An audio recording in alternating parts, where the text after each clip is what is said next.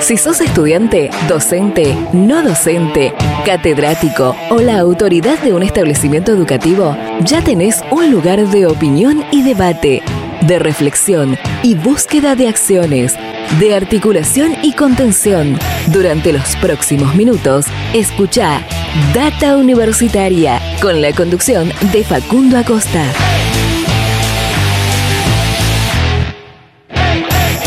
Bienvenidos y bienvenidas una vez más a este espacio dedicado a la comunidad que le da vida a las universidades. ¿Qué tal? ¿Cómo les va? Mi nombre es Facundo y los voy a estar acompañando durante esta próxima hora. Así es, estamos arrancando un nuevo programa de Data Universitaria Radio, este lugar donde te contamos todo lo que pasa y va a pasar en el mundo universitario. Llegamos a los 11 programas de Data Universitaria Radio de esta segunda temporada, la temporada 2021 de este espacio, de este ciclo radial de Data Universitaria.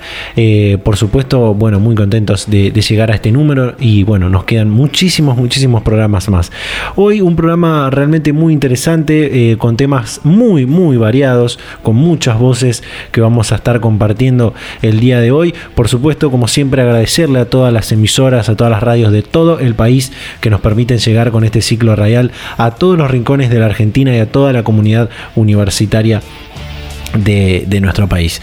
Eh, por supuesto también eh, nos pueden seguir en nuestras redes sociales, en Facebook, en Instagram, arroba data universitaria, en Twitter, arroba DT universitaria y también si, quieren volver a escuchar la temporada 2020, volver a escuchar los, programas anteriores de este 2021, seguirnos también en nuestros canales de YouTube y en nuestro canal de Spotify, que también ahí en, eso, en estas dos eh, plataformas hay contenido complementario a este ciclo radial. Hay un Data Universitaria Podcast en Spotify, hay otro eh, contenido audiovisual para poder ver entrevistas exclusivas en nuestro canal de YouTube. Eh, en los programas anteriores fuimos hablando de eh, la nota que hicimos con Rodolfo Tequi, rector de la Universidad Nacional de Jujuy, el nuevo presidente del CIM. También con Enrique Mamarela, rector de la Universidad Litoral y nuevo vicepresidente del CIN. Y esta semana eh, finalmente publicamos eh, lo que es el podcast con Néstor Pan, presidente de la Comisión Nacional de Evaluación y Acreditación Universitaria, la CONEAU, eh, que la semana pasada compartimos un pequeño fragmento de esa, de esa comunicación. Esta semana finalmente lo pudimos publicar. Fueron pasando algunas cosas en el medio de, en el medio de, esta, de esta grabación con sobre todo problemas eh, técnicos y algunas otras cuestiones, pero bueno, se pudieron solventar y ahora lo estamos publicando esta semana. Así que les recomiendo que también lo, vayan a, escuchar, que está muy, muy interesante.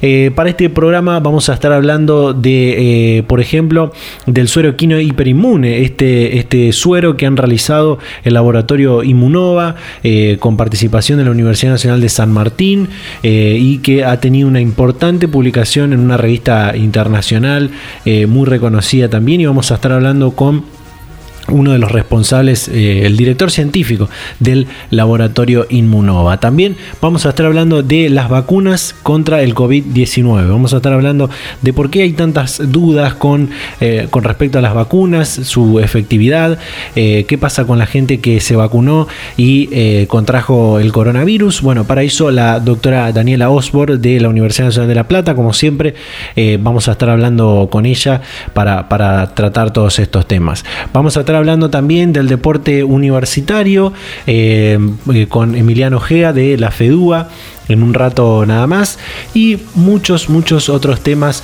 También vamos a estar hablando con un docente de la Universidad Nacional de Quilmes sobre la bimodalidad y este sistema mixto en el que estamos eh, llevando adelante las clases en las universidades. Así que todo esto en este nuevo programa de Data Universitaria Radio que arrancamos de esta manera. Data Universitaria, información, comentarios, entrevistas, investigaciones, todo lo que te interesa saber del mundo universitario las 24 horas del día y en el momento que quieras. Visítanos en datauniversitaria.com.ar. Bueno, vamos a comenzar este programa de Data Universitaria Radio. Eh, habría muchísimas noticias para comentar del mundo universitario, del mundo científico o tecnológico, pero las pueden encontrar por supuesto en datauniversitaria.com.ar. Así que vamos a ir con la primera comunicación de este programa, eh, porque si no eh, se nos va a ir mucho, mucho el tiempo. Bueno, como les decía recién, íbamos a estar hablando con un docente de la Universidad Nacional de Quilmes. él es Lucas de, Lucas de Torre, eh, docente de química de la Universidad Nacional de Quilmes, con que vamos a hablar de eh, la bimodalidad. Lucas, ¿qué tal? ¿Cómo estás? Bienvenido a Data Universitaria Radio. Hola Facundo, ¿qué tal? Buenas tardes, ¿cómo andás? Bueno, para arrancar, eh, preguntarte, ¿qué es lo que trabajan en el espacio de acompañamiento para asignaturas bimodales del Departamento de Ciencia y Tecnología de la UNQ? Mira, te comento, Facundo, desde el año 2017 eh, comenzamos a formarnos un grupo de docentes muy reducidos, cerca de 10, 20 docentes, para comenzar a implementar eh, eh, tecnologías de información y de comunicación y entramos virtuales de enseñanza y aprendizaje en la enseñanza de, asignaturas específicamente en carreras científico-tecnológicas, ¿no? vinculadas con la enseñanza de la biología, la física, la química y, y, las tecnologías. Así que comenzamos en, esa línea a trabajar y se creó eh, para poder fortalecer la bimodalidad pensada como una articulación entre las modalidades presencial y virtual que ya eh, eh, son modalidades existentes muy arraigadas en nuestra universidad, pero específicamente en el campo de las carreras que se dictan en el Departamento de Ciencia y Tecnología de nuestra universidad. Así que un poco, sí. Sí, decime, no, por favor. No, no, y un poco el, espacio este surge como, como, un espacio para acompañar a los docentes que comienzan a dar sus primeros pasos en la virtualidad, eh, haciendo uso activo de esas tecnologías justamente para diversificar las estrategias de enseñanza y, y aprendizaje y de alguna manera ampliar eh, el espectro de acción eh, para sobre todo pensando en posibilidades de acceso e inclusión educativa de los estudiantes de nuestra de nuestra casa de estudios. Totalmente. Hace algunas semanas atrás llevaron adelante lo que fue la primera jornada sobre bimodalidad en carreras científico-tecnológicas. Primero, ¿cuáles serían específicamente estas carreras científico-tecnológicas? Y segundo, ¿qué conclusiones lograron en esta jornada? Mira, en, principio las carreras que se dictan en el Departamento de Ciencia y Tecnología son bastante eh, variadas y son poco tradicionales, al menos las que surgieron de un primer comienzo, son la licenciatura en biotecnología, en bioinformática, la ingeniería en alimentos, la licenciatura en informática, eh, tenemos la ingeniería en automatización y control eh, y tenemos también la arquitectura naval la carrera de arquitectura naval y se han incorporado últimamente algunas tecnicaturas que son la tecnicatura universitaria en química, en biotecnología, en programación informática y la tecnicatura en tecnología ambiental y petroquímica. Todas las carreras se dictan en, en, en, principio en modalidad, eh, en modalidad presencial y hace ya unos dos cuatrimestres comenzó a dictarse la primera carrera netamente virtual que es la carrera dentro de este Departamento de Ciencia y Tecnología, que es la Tecnicatura en Higiene y Seguridad Industrial, y Seguridad en el Trabajo. Eh, entonces, un poco la, idea de, estas primeras jornadas fue poner eh, de manifiesto todo el trabajo que se venía realizando desde el año 2018 eh, y en particular todo el trabajo que se realizó durante el año pasado en el contexto de pandemia en relación al, desarrollo de estrategias bimodales y de estrategias virtuales en contextos de pandemia, esta virtualidad forzada y, de emergencia en la cual eh, que nos ha digamos, de alguna manera implicado tanto a docentes como a estudiantes y a toda la comunidad educativa para tratar de revisar cuáles fueron los aspectos positivos y negativos de este proceso de virtualización eh, y cuáles fueron los, los beneficios para nuestros estudiantes, ¿no? Esos fueron, uno de los principales objetivos de esta primera jornada y preguntarte, entre los, entre por ahí los, los desafíos más importantes que, marcaron los docentes que, que, tuvieron en esta situación, cuáles fueron, y también cuáles son los beneficios que han tenido los estudiantes de la, de la Universidad de Quilmes en esta situación. Mira, en términos de, desafíos o tal vez obstáculos que se han encontrado los docentes a la hora de implementar eh, muchas de estas prácticas medidas por tecnologías, una de las principales que han surgido fue eh, la cuestión del piso tecnológico, es decir, la, disponibilidad de dispositivos electrónicos y el acceso a Internet por parte de los y las estudiantes para poder sostener sus cursadas. ¿sí?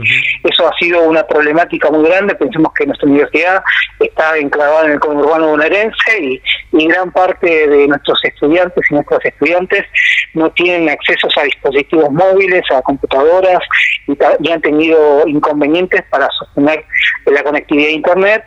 Sí, y si bien se han implementado un montón de acciones para, para poder sostener esas trayectorias, eso, eso ha sido un gran inconveniente. Y lo otro que se da es que buena parte de nuestros estudiantes son trabajadores, trabajadoras y tienen eh, familiares a cargo y eso también ha sido otra situación que ha dificultado la continuidad de las trayectorias educativas de los estudiantes debido a que eh, han tenido que compartir dispositivos o eh, en muchos de los casos se trata de estudiantes que se, desempeñan actualmente como trabajadores esenciales, entonces eh, a pesar de que muchas de estas estrategias de, enseñanza se desarrollan virtualmente, el hecho de tener que salir a trabajar en, estos, en contexto de pandemia ha llevado a que muchos tengan que discontinuar sus estudios. Entonces, tratar de alguna manera de pensar de qué manera conciliar la educación mediada con con, por tecnologías en un contexto sumamente adverso para todos los actores, en particular para nuestros estudiantes. ¿Y con respecto, a, con respecto a los docentes? Y mire, en principio, en, relación a los docentes, se ha dado una situación bastante paradigmática porque por un lado ha habido una, una gran resistencia por parte del profesorado de usar distintas tecnologías, en particular aquellos o aquellas que no, no, habían tenido una, una, formación previa, a pesar de que en nuestra universidad hay toda eh, una historia vinculada con la educación mediante tecnologías, ¿no? La Universidad de Quilmes es, es pionera en, en la modalidad virtual en, en, nuestro país en Latinoamérica, y aún así en nuestras carreras particularmente hay una gran resistencia por parte del profesorado por distintas razones, una de ellas es el hecho de que muchas de las carreras son eh, teórico-prácticas y tienen una elevada carga de laboratorio, entonces en muchos casos es muy difícil eh, reemplazar prácticas presenciales por virtuales. Sin embargo, en este contexto de virtualidad de emergencia o forzada, muchos se han dedicado a la virtualidad, algunos con algunas resistencias a un en, en, un comienzo, como comentaba antes, y otros comenzaron de a poco a amigarse y ver las bondades ¿no? de, estas nuevas tecnologías, sobre todo pensando en la posibilidad de, implementarlas en el largo plazo y, ir migrando de a poco a lo que a una a una de las eh, de las modalidades que hoy por hoy es política de, de, nuestra institución, que es la bimodalidad, ¿no? Esta posibilidad de articular, complementar ambas modalidades para ir hacia, sistemas híbridos en los que la presencialidad y la virtualidad eh, se complementan, se articulan, se mezclan para generar propuestas que sean virtuales completamente o semipresenciales. Justamente la, pregunta que, iba a hacerte, eh, justo la, puedo conectar con esto último que decís. Eh, como, como vos decías, bueno, vienen trabajando ya desde hace dos o tres años en este formato bimodal, en, estas carreras de, ciencia y tecnología. Eh, vos en particular como docente, recién me contabas también que, estabas trabajando en esto. ¿Qué, cambio, ¿Qué cambió de esa experiencia previa que tenían del 2018, del 2019, a lo que pasamos en el 2020 con la virtualidad de emergencia? y cambió bastante, porque en, en, primer lugar, como te contaba, eh, la, posibilidad de, de completamente muchas de nuestras asignaturas es, es bastante dificultosa debido a que tienen elevada carga experimental o hay otras que tienen eh, que están más vinculadas con las tecnologías, las ingenierías que tienen laboratorios de desarrollo tecnológico, donde el espacio presencial cumple una función muy importante de la construcción de competencias vinculadas con el futuro desarrollo profesional. En, el mejor de los casos ha habido posibilidad de reemplazar algunas de las estrategias presenciales vinculadas, por ejemplo, con el trabajo en laboratorio, eh, mediante por, por otras experiencias u otras eh, otros recursos tecnológicos vinculados, por ejemplo, con el uso de simuladores. Se han trabajado con el uso de simulaciones eh, para, para poder trabajar experiencias de virtualizadas, digamos, una virtualización de los trabajos de laboratorios, utilizando videos. Eh, hay muchos docentes que han, se han volcado a, producir materiales propios vinculados con, con, con, esta dimensión, justamente para poder de alguna manera prever eh, futuras eh, situaciones como esta. y, y ese ha sido un aspecto positivo, ¿no? El poder de alguna manera generar que los docentes produzcan eh, y revisen sus propios materiales y que y, generar un vuelco hacia la virtualidad, ¿no? Es un aspecto positivo. eh, ¿Crees que este formato eh, se puede, este formato, hablo de, la bimodalidad, eh, este formato se puede extrapolar a otras, a otras carreras de otras áreas, por ejemplo, las de las ciencias de la salud, por ejemplo? Eh, ¿Qué se tendría que dar en este caso? ¿Qué debería transformarse para que esto pase?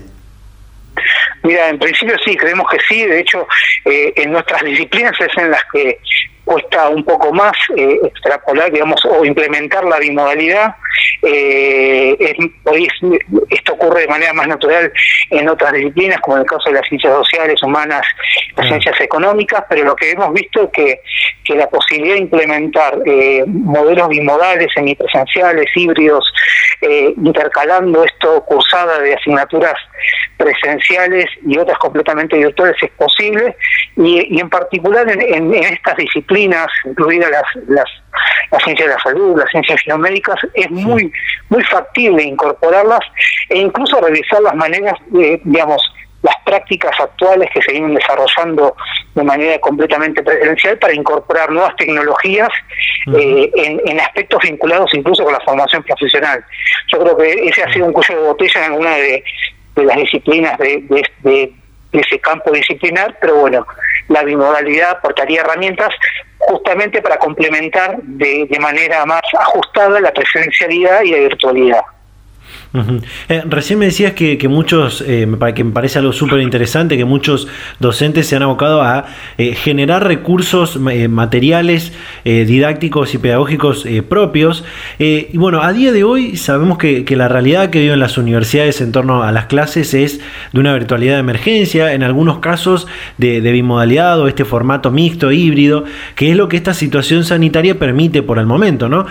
o, bueno, y ojalá que, ojalá que no haya que volver eh, para atrás. Pero en caso de que no pueda continuar esta presencialidad reducida en la que estamos y haya que, volver a la virtualidad plena como era en el 2020, hay una experiencia ganada que puede jugar a favor, ¿o no? ¿Cómo, cómo lo ves? Sí, totalmente, totalmente. Creo que, eh, digamos, la, yo creo que en muchos casos fue al revés, ¿no? Los que ya veníamos con la experiencia bimodal, entendemos y sabemos que la, posibilidad de articular presencialidad y, virtualidad es factible. Yo creo que la experiencia ganada es, en el sentido contrario. Para quienes venían trabajando en una presencialidad plena, ¿no? En una, una modalidad presencial estricta, la posibilidad de utilizar de manera extensiva los recursos que nos trae la virtualidad, creo que ha dado, dado cuenta que es posible incorporar las tecnologías para poder promover la inclusión con calidad en el, en nivel superior. Yo creo que esa es la mirada que tenemos que tener y sobre todo esto, ¿no? que muchos de los docentes, muchas de las docentes del nivel universitario y de otros niveles educativos se han volcado de manera masiva a producir materiales propios. Eso yo creo que es una de las eh, una de las cuestiones que hay que tener en cuenta y que hay que capitalizar, ¿no? Que hay que seguir profundizando en la capacitación, acompañamiento de los y las docentes que se han abocado eh, de manera muy muy particular a, ese punto, ¿no? Buenísimo. Eh, bueno, realmente me ha gustado mucho la, comunicación, Lucas. Eh, realmente te, agradezco muchísimo. Eh, así que bueno, gracias por, por, tomarte este tiempo y, por la predisposición para charlar este momento con, con Data Universitaria. Así que gracias. Bueno, Facundo, muchísimas gracias a vos y muy buenas tardes. Hasta la próxima. Data Universitaria. Información, comentarios, entrevistas, investigaciones. Todo lo que te interesa saber del mundo universitario. Las 24 horas del día y en el momento que quieras. Visítanos en datauniversitaria.com.ar.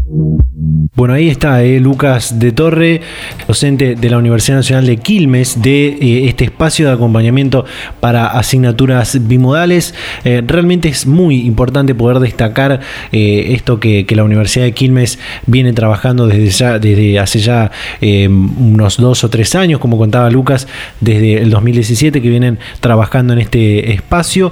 y bueno, poder tener esa, esa base de formación para lo que fue el 2017 2020 y esa virtualidad de emergencia que en realidad todavía estamos atravesando un poco lo que es la, virtualidad de emergencia. Probablemente sigamos en esta situación eh, durante este 2021, durante gran parte de este 2021.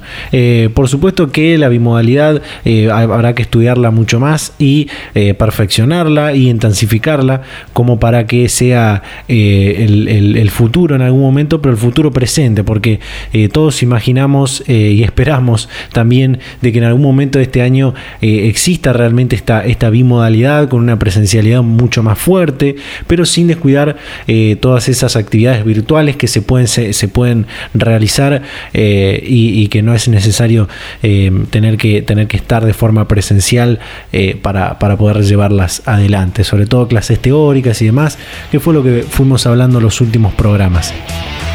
Así que bueno, eh, nos queda mucho todavía por compartir. Eh, nos queda hablar de las vacunas, nos queda hablar del suelo quino hiperinmune. Eh, nos queda mucho todavía para compartir con todas y todos ustedes. Así que vamos a ir a un pequeño corte y ya continuamos con más Data Universitaria Radio. Seguimos con más Data Universitaria Radio en este programa número 11 de esta segunda temporada, temporada 2021 de Data Universitaria Radio.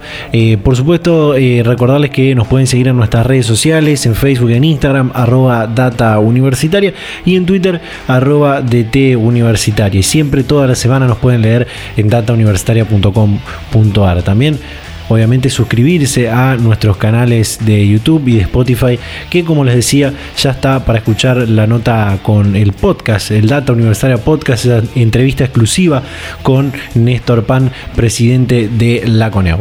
Bueno, eh, después de contarles eh, esto que, siempre les cuento cuando abrimos los bloques, eh, como les decía al principio en la apertura, íbamos a estar hablando del suero equino hiperinmune, este, este desarrollo que, bueno, fue elaborado por el laboratorio Inmunova, donde participa el CONICET, la Universidad Nacional de San Martín un suero que fue realizado en base a anticuerpos de equinos de los caballos eh, ha sido publicado en una revista importante, una revista científica e internacionalmente reconocida del grupo de Lancet, eh, que es una revista también eh, muy, muy, muy conocida mundialmente. y bueno, se ha publicado en los ensayos de la fase 2 y 3 de este suero hiperinmune anticoronavirus y esta semana nos comunicamos con eh, el director científico del laboratorio Inmunova, el doctor Fernando Goldbaum, para eh, Goldbaum, así es, así se pronuncia bien, el doctor Fernando Goldbaum, director científico de Inmunova, con quien pudimos hablar sobre esta publicación que hizo eh, el grupo de Lancet sobre el suero equino hiperinmune. Así que les compartimos esta entrevista sobre el suero equino hiperinmune con el laboratorio Inmunova. Sí, nosotros el año pasado realizamos un ensayo clínico que nos llevó desde agosto hasta diciembre. Fue un esfuerzo muy grande. Este ensayo fue realizado en toda la zona del AMBA, en 20 hospitales, sanatorios y clínicas, y requirió el reclutamiento de 240 pacientes, 120 de los cuales fueron tratados con nuestro medicamento y otros 120 recibieron el estándar de tratado normal más placebo. Bueno, esos resultados demostraron que nuestro medicamento, que es un concentrado de anticuerpos, que es una terapia pasiva, eh, lo que hace es disminuir eh, el impacto de la enfermedad, mejorando mucho de los parámetros clínicos y mostró una tendencia importante a bajar la, la mortalidad y el ingreso de terapia intensiva de los pacientes el hecho de poder haber podido publicar ese trabajo en una revista internacional eh, suma al hecho previo que en diciembre del año pasado ARMA eh, autorizó el uso de este medicamento en condiciones especiales, es decir, este medicamento se está usando a lo largo y a lo ancho de nuestro país, sobre todo en las provincias del norte, ya hay más de cerca de 2.000 pacientes que están siendo tratados con este medicamento, mostrando los mismos datos de seguridad y eficacia que hubo en el ensayo clínico. Y bueno, eh, el hecho de que este trabajo ahora eh, haya sido publicado en una revista internacional, eh, Clinical Medicine es la revista de acceso libre del grupo editorial de Lancet, que es muy prestigioso en el mundo. Para publicar este trabajo tuvimos que interactuar durante tres meses con seis revisores, que son seis científicos, autoridades a nivel mundial en su área, que revisaron con mucho cuidado y con mucha atención nuestro trabajo y finalmente aceptaron la versión final que fue publicada el domingo. Eso significa un respaldo eh, a, los hallazgos científicos que nosotros habíamos mostrado primero a la comunidad anual, ahora con una con un respaldo de una revisión por pares que es como se trabaja a nivel científico.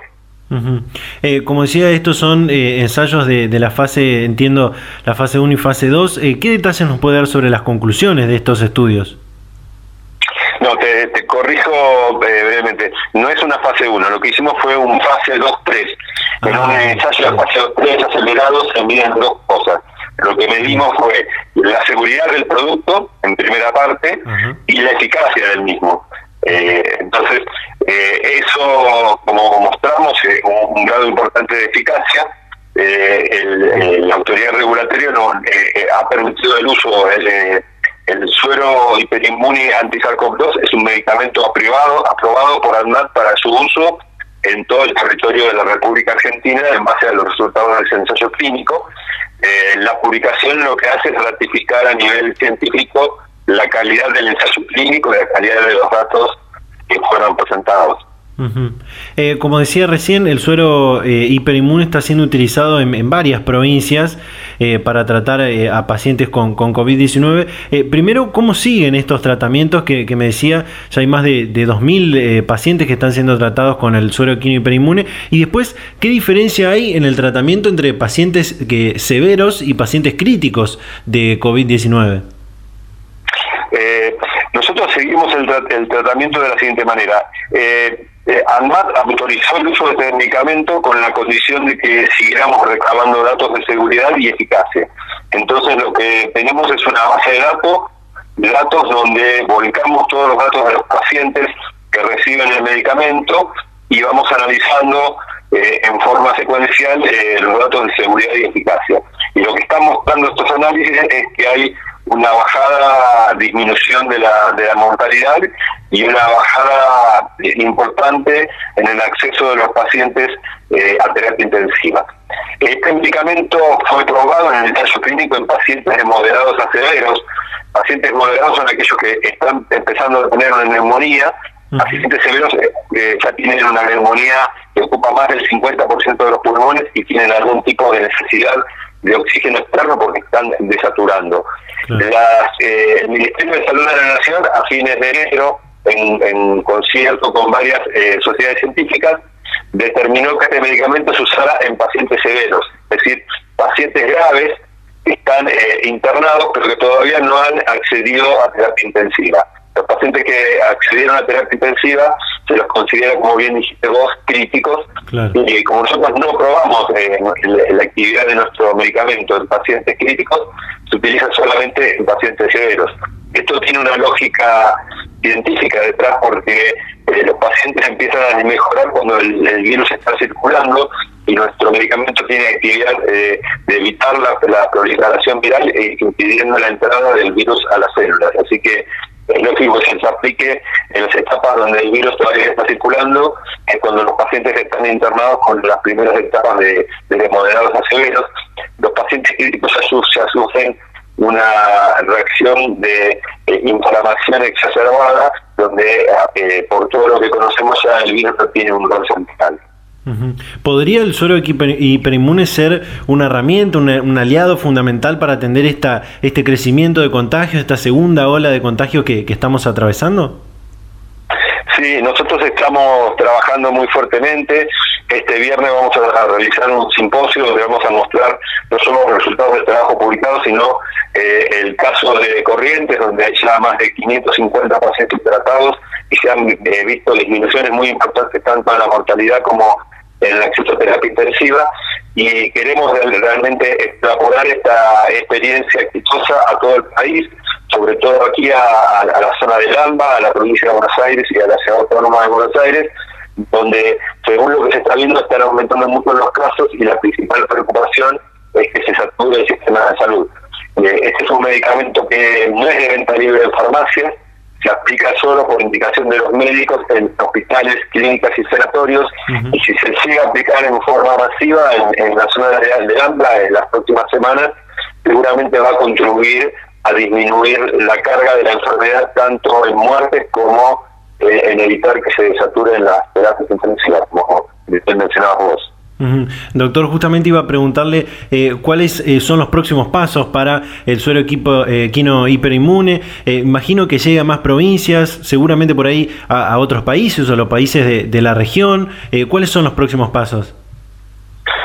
nosotros estamos trabajando con las autoridades sanitarias de la ciudad de Buenos Aires, de la provincia de Buenos Aires, para que nuestro medicamento se distribuya a la mayor cantidad de gente posible y ese es nuestro foco eh, en, este momento. Eh, tenemos conversaciones con autoridades regulatorias de toda la región de, las Américas eh, y, seguramente van a, van, a avanzar esas conversaciones, pero nuestro foco eh, es que el medicamento se aplique sobre todo en la zona del AMBA en condiciones de emergencia. Data Universitaria. Información, comentarios, entrevistas, investigaciones, todo lo que te interesa saber del mundo universitario. Las 24 horas del día y en el momento que quieras. Visítanos en datauniversitaria.com.ar. Thank you. Bien, ahí, estaba esto que compartíamos, la nota con el doctor Goldbaum del de, eh, laboratorio Inmunova para hablar del suero equino hiperinmune. Ojalá pueda eh, seguir aplicándose, poder, se, pueda seguir haciendo más tratamientos eh, sobre, con este suero equino hiperinmune, tanto en la provincia de Buenos Aires, en el AMBA, en Ciudad de Buenos Aires, como también en otras provincias, que se pueda llevar al interior del país también este, este desarrollo del laboratorio argentino, de los científicos argentinos también. Eh, ojalá, que, ojalá que así sea.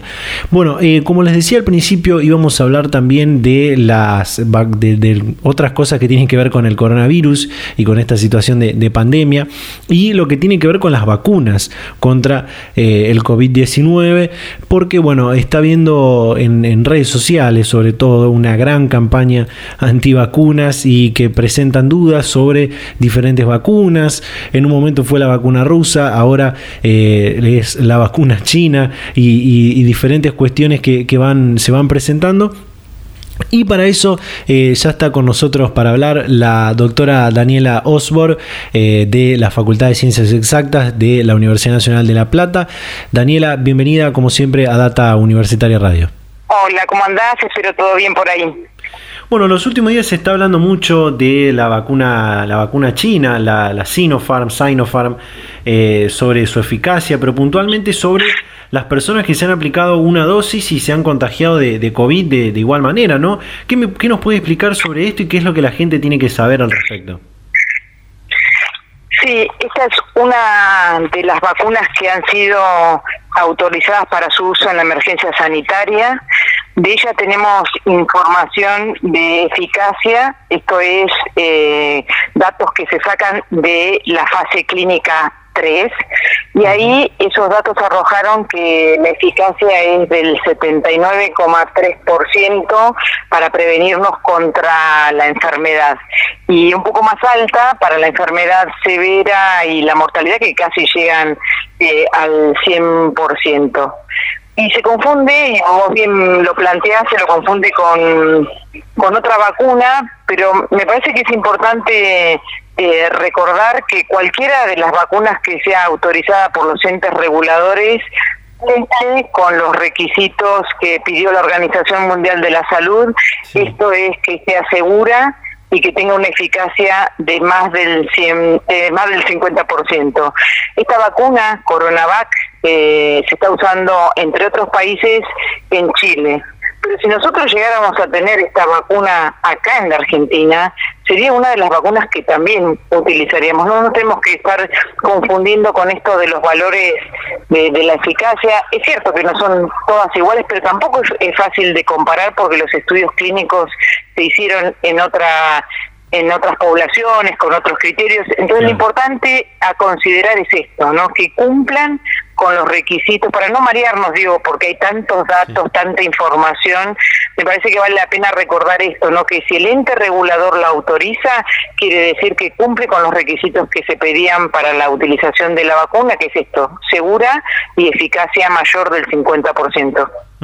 Eh, sobre la vacuna de, Oxford, la, de Oxford y AstraZeneca, también eh, hubo y hay algunas dudas. Incluso algunos países europeos la están dejando de usar. ¿Por qué habrá sucedido esto?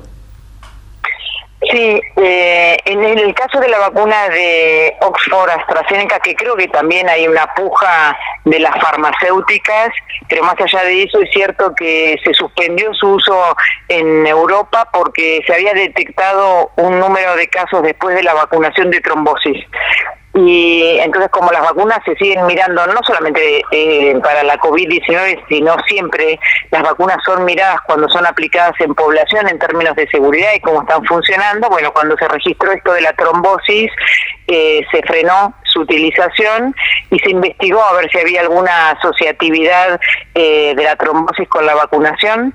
Al principio los estudios habían dicho que no había una asociatividad, pero unos investigadores siguieron este, trabajando sobre ese tema y encontraron que sí que había una asociatividad, pero es muy baja este, la, frecuencia de aparición de esta trombosis, entre 1 a 4 eh, casos cada millón, lo cual es muy bajo y los beneficios de la vacuna son superiores al riesgo, entonces eh, el, el, consejo fue seguir utilizándola y se volvió a utilizar. Ahora hay un parate también con la vacuna de de Johnson y Johnson por la misma razón, se investiga y se verá. Entonces, esa es otra cosa que me parece eh, muy importante tener en cuenta, que lo que se está buscando con las vacunas es realmente el efecto benéfico, ¿no? Para poder mitigar todos los daños que hay contra esta pandemia tan, tan dura y se están estudiando. Entonces, si aparece algo, enseguida se va a comunicar. Por suerte, en todas las vacunas que estamos utilizando en la Argentina, no hay nada que diga que la tengamos que, frenar. Ninguna de las tres vacunas este, que estamos empleando, que son la Sputnik B, la Sinopharm y la Covishield, que es la de AstraZeneca. Eh, incluso eh, hoy, eh, hace unos días leía en, las redes sociales que, que, marcaban esto de que a pesar de que había muchas, muchas dudas sobre el origen, por ejemplo, de la Sputnik B, porque era rusa, porque, bueno, un montón de cosas que se decían antes de que lleguen a la Argentina, demostró ser la, que más eficacia tiene y la que incluso con una primera, con una, una, una primera dosis es altamente efectiva también, ¿no? Sí, tal cual. Este, sí, el recuerdo ese de cuánta gente opinando sin saber, no sin datos, ¿no? Y generando generando este pánico en un tema que es tan delicado, ¿no? Porque sin dudas eh, las vacunas eh, lo que buscan es hacer el bien, ¿no? Y entonces esto de ponerse a discutir por el origen sin ningún fundamento, lo único que generó fue eh, dudas en, la población, que hubo que remontarlo y hoy verificamos esto, ¿no? Que, que los datos que había marcaban que había que utilizarlo y de hecho esto que vos decís, ¿no? Que es una de las que está funcionando, por lo menos que hay datos que muestran que está muy bien esta vacuna. El resto de las vacunas también no tengan miedo en esto, en utilizarla, porque no hay nada que diga que no, que no funcionan. Si eso llega a aparecer, no tengan dudas que se va a frenar y se reempieza y se reevalúa todo de nuevo. No hay nada por ahora. Incluso ante, ante, claro, incluso ante esta, ante la duda de la, de la gente, ante estas campañas antivacunas que, que se dan sobre todo en las redes sociales, ¿no? Estos días salió una broma con respecto a una vacuna polaca para contradecir toda esta situación que fue propuesta por un, por un biólogo, por Ernesto Regni. Eh, no sé si la pudo ver y qué, qué opina al respecto. No, no vi lo que dijo Ernesto al respecto, este, no, no, no lo leí, pero sí es esto, no, hay que, la verdad que de las eh, usos, de las cosas que se usan en, en medicina, las vacunas son de las más, más este, estudiadas, evaluadas, pasan por tantos filtros y que cuando finalmente llegan es porque tienen un efecto benéfico. Y nunca nos pusimos a discutir cuál era el origen de las vacunas y en este momento tampoco, porque lo vamos a hacer y esto quedarse tranquilos que tenemos entes reguladores que vienen cuidándonos desde hace muchos años y bueno, y van a seguir haciéndolo también en este contexto. ¿Qué pasa en esta segunda ola donde eh, los contagios han aumentado en la, en la gente de, entre 20 y 40 años? ¿Habría que empezar a, vacunar también a esta franja o mejor priorizar a los, a los de riesgo para evitar la, la mortalidad? Sí, esa es una muy buena pregunta. Eh, la, la campaña está dirigida fundamentalmente a, a reducir el daño más grave que es la muerte, ¿no? Y la letalidad eh, sigue ocurriendo en las personas eh, más añosas y en las personas que tienen comorbilidades. Eso no cambió, pero sí es cierto lo que decís vos. Eh, la epidemiología en cuanto a la incidencia de la enfermedad se está viendo en personas más jóvenes, en menores de, 50 años, este, y con casos que los lleva a, lamentablemente a los centros de salud, incluso a terapias intensivas. Entonces, la idea, eh, o sea, ya las farmacéuticas están haciendo ensayos en población más joven para utilizarla incluso en adolescentes y también se están haciendo estudios en, pediatría, ¿no? En, los bebés. Así que esto se está anticipando como una necesidad porque la realidad es que toda la población es susceptible a la enfermedad. Es cierto esto que decíamos, que es mucho más dañina en determinados grupos poblacionales y por eso es lo que se está haciendo es vacunar a ese grupo y al grupo que está en mayor riesgo por estar en contacto más frecuente con el virus, que es el, el personal de salud, y también eh, a los docentes porque se han puesto en la presencialidad y entonces también tienen posibilidad de estar en contacto con, con el virus. Totalmente.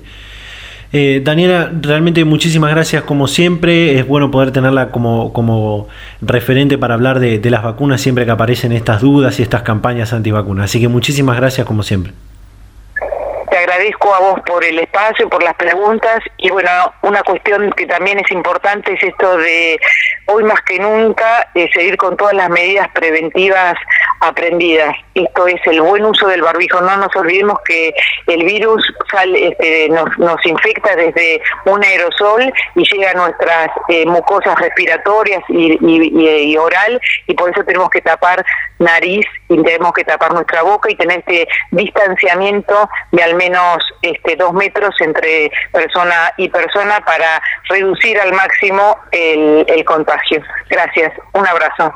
Hasta la próxima. Data Universitaria. Información, comentarios, entrevistas, investigaciones. Todo lo que te interesa saber del mundo universitario.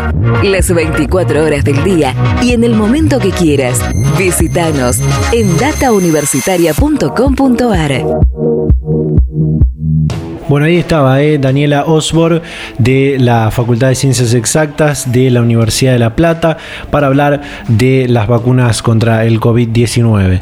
Eh, por supuesto, eh, en esta situación en la que estamos, donde bueno, está, está, se está viniendo un, rebrote, una segunda ola de contagios de, coronavirus, un poco apelar también a la, a la conciencia de la gente, pero pedirles a los comunicadores y a los medios eh, que, no, que no traten el tema de, las de las campañas antivacunas y, y de que las vacunas son malas, porque realmente eso, para la gente que se tiene que ir a vacunar, para la gente que tiene que cumplir con, la, campaña de, inmunización, por supuesto que es voluntaria, pero eh, lo ideal sería que mucha más gente sea la que, la que se vacune que la que no.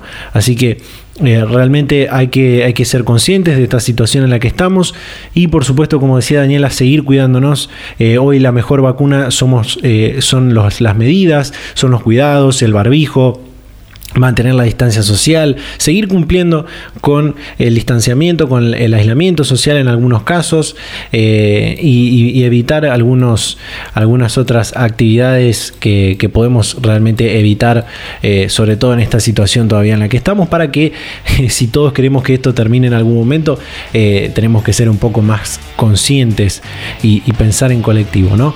Así que bueno, nos queda todavía un resto del programa, nos queda todavía una comunicación más para hablar del deporte universitario. Así que vamos a hacer un pequeño corte y ya continuamos con más Data Universitaria Radio.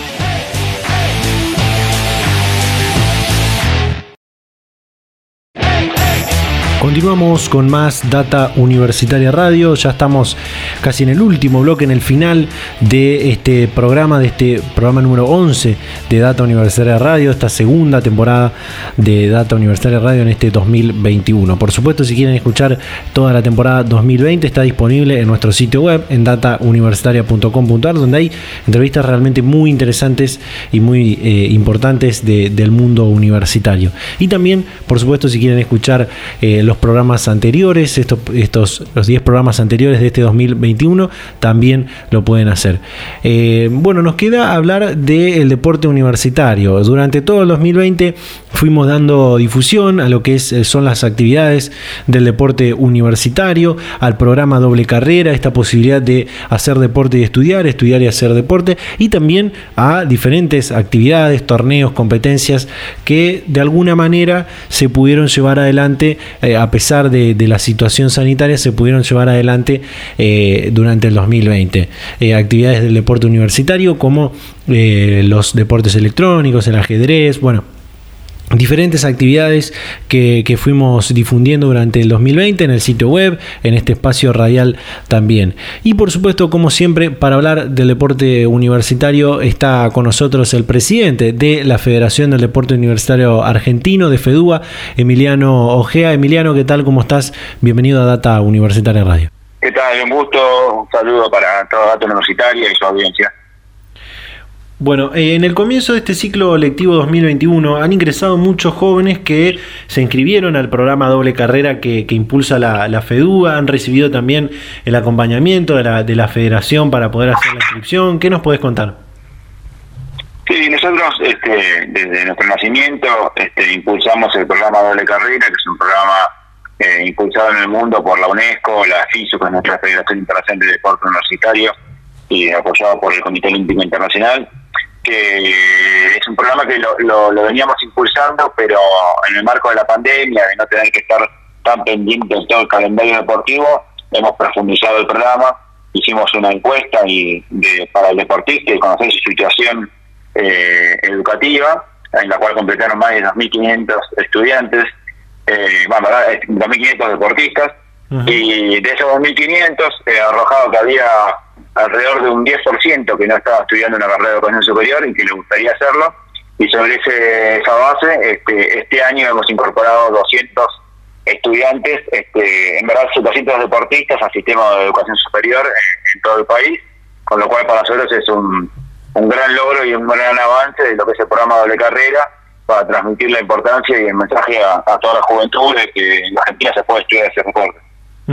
Eh, bueno, esta experiencia del, programa Doble Carrera durante el 2020, sumado también a la cantidad de ejemplos que, los jóvenes pueden encontrar en deportistas que, se han egresado de, la universidad, va a marcar seguramente un, precedente. Eh, ¿Continuarán recabando los datos? ¿Continuarán con esta encuesta de la doble carrera durante este año para los jóvenes que ya están pensando en estudiar en la universidad en el, en el 2022? Sí, sí, el registro es permanente este, y lo que tratamos de hacer desde FEDUA es, en la medida de las posibilidades, este, tenemos un grupo que hace de tutoría y que se comunica con las y los deportistas y para conocer más su situación real y a partir de ahí empezar a generar una experiencia. A nosotros nos gustaría, aparte, dar un acompañamiento permanente en todo su recorrido, su trayectoria académica, pero no nos da la cultura, entonces hacemos un foco más específico en, aquellos que quieren ingresar al sistema y trabajamos con las instituciones deportivas, ya sean las federaciones, los clubes, las universidades o los, los, las, secretarías de deporte de los municipios y las provincias, eh, pasándole la data de quiénes son este, sus deportistas y en qué institución están estudiando para ver si podemos empezar a hacer un sistema de apoyos y acompañamiento en, conjunto. Para nosotros es fundamental el sistema de acompañamiento porque eh, es una garantía para que el deportista o la deportista se sienta cómodo en, esta posibilidad de hacer un gran esfuerzo eh, en hacer su trayectoria deportiva, su trayectoria académica a la vez. Y bueno, la presencia del Estado institucional y de las instituciones es fundamental para poder hacer ese recorrido. Eh, Emiliano, con respecto a, las propias competencias del deporte universitario, eh, vimos y sabemos que tanto el Mundial como los Juegos de Invierno están suspendidos y reprogramados por esta situación del coronavirus y el rebrote que está viendo en todo el mundo. Y bueno, aunque la situación sanitaria acá en Argentina eh, tampoco permite tener tanta previsibilidad, ¿cómo están evaluando el rumbo que tendrán los torneos y los Juegos Universitarios este año? Bueno, la verdad que estamos viviendo algo parecido a lo que fue el año pasado. Eh, en el pasado, en el mes de marzo, nosotros hicimos nuestros Juegos Universitarios de Playa y, luego de eso se tuvimos que suspender todas las actividades a nivel nacional e internacional y ahora hicimos nuestras copas de ajedrez y bueno, volvimos a suspender todo. Entonces, eh, vemos que, que, hay que seguir cuidándonos, eh, que para eso hay que tener, este, hay que ser precavidos. Lo mismo piensa la FISU, la Federación Internacional, eh, nuestras competencias, aparte de ser deportivas, son culturales y educativas, entonces eh, la finalidad no solamente es que, que se vaya a competir, sino es vivir una gran experiencia que sea significativa para el resto de la vida de las y los jóvenes. Eh, y en ese sentido, este, FISU decidió postergar ya en primera instancia los Juegos Universitarios Mundiales de Invierno, que serán en diciembre, en la cual Argentina está trabajando para, para poder estar. Y bueno, veníamos trabajando para ir en Chengdu en el mes de agosto, pero nos parecía muy lógica y respaldamos la posición de FISO y de comité organizador de postergarlo para 2022 para dar mayor certidumbre, para llegar mejor preparados en un mundo que, sobre todo este lado en sur Sudamérica se empezó a cerrar cada vez más por el crecimiento que tuvo el coronavirus. Entonces, hoy a nivel internacional nos parecía lógica la, la, esta, esta postergación y, después en términos de las competencias locales, este, nosotros no tenemos planteada acá hasta más o menos este el mes de diciembre ninguna competencia con presenciabilidad. En la medida de que se vaya mejorando veremos si podemos empezar en el mes de septiembre que empiece el calor con algún tipo de competencia presencial. Y seguiremos con todo lo virtual que es una, una gran experiencia que tiene que ver con los, los deportes electrónicos con los eSports este, y con el ajedrez online. Y, bueno eso es lo que hoy este, podemos dar para, para acompañar también unas medidas de un gobierno que intenta cuidarnos y que tenemos que respaldar las instituciones de mensaje, ¿no? La prioridad está puesta en la salud y no, no en, nuestra, nuestras intenciones eh, de, querer hacer las actividades deportivas. Totalmente, totalmente. Justamente iba, iba a decirte que, que, bueno, este año puede ser otra vez eh, un momento para poder impulsar todo, todo este, este avance que están teniendo los deportes electrónicos, el ajedrez virtual, que ya han tenido una, una gran experiencia con esto, y otras disciplinas eh, virtuales, también como se realizaron los jugar el año pasado, ¿no? Sí, ahora lanzamos este en conjunto con Gigitech, que es una empresa de de deportes electrónicos de España, que, que hace una liga universitaria a nivel mundial, una liga que va a empezar en la etapa local adentro de cada universidad con armados sus equipos y va a continuar a nivel nacional. Este, una liga que está igual organiza, donde jóvenes participan desde sus casas eh, y seguramente eh, estaremos, si sigue esto se extiende, llevándole otra vez la propuesta al Ministerio de Educación de la Nación y a la Secretaría de Políticas Universitarias de volver a hacer los Juegos Universitarios Argentinos de forma este, de forma virtual. Eh, sí, tenemos pensado como gran actividad en el mes de diciembre, que esperamos que ya esté mejor todo, hacer los Juegos Universitarios de Playa en, el Mar de Ajó como, como lo hicimos la última vez. Buenísimo. Emiliano, muchísimas gracias como siempre por, por, el, por el tiempo para hablar con, con Data Universitaria. Bueno, muchas gracias a ustedes y gracias por siempre difundir todas nuestras actividades. Hasta la próxima. Data Universitaria. Información, comentarios, entrevistas, investigaciones. Todo lo que te interesa saber del mundo universitario. Las 24 horas del día y en el momento que quieras. Visítanos en datauniversitaria.com.ar. Bien, ahí estaba eh, Emiliano Ojea, de, eh, presidente de la Federación del Deporte Universitario Argentino, de FEDUA, con todo lo que tiene que ver con el, programa doble carrera, eh, estos estudiantes, que estos deportistas en realidad, como, como él aclaraba, deportistas que van a ingresar a la, a la universidad, a la educación superior en este año 2021, y ojalá que este espacio pueda generar que sean muchísimos más los deportistas de de, todo el país que puedan eh, encontrar que tienen la posibilidad de eh, hacer deporte y estudiar, ya sea que compitan en el, en el, deporte amateur, en el deporte de alto nivel, en el, deporte olímpico también. Hemos visto muchos deportistas olímpicos que se han, eh, han terminado la, la universidad. Así que ojalá que sea mucho más. Y por supuesto esto de la posibilidad de, de las competencias que se van a ir realizando durante el 2021, los deportes electrónicos se van a ir impulsando mucho más, el ajedrez virtual. Eh, recordemos que la semana pasada hablábamos de University Esports, esta liga de deportes electrónicos que llega a la Argentina, que va a cerrar sus inscripciones ya este fin de semana y eh, los primeros días de mayo va a estar arrancando las competencias eh, dentro de las universidades, dentro de, de cada una de las regiones, para después pasar a la etapa nacional. Muy interesante realmente el programa que hemos compartido el día de la fecha.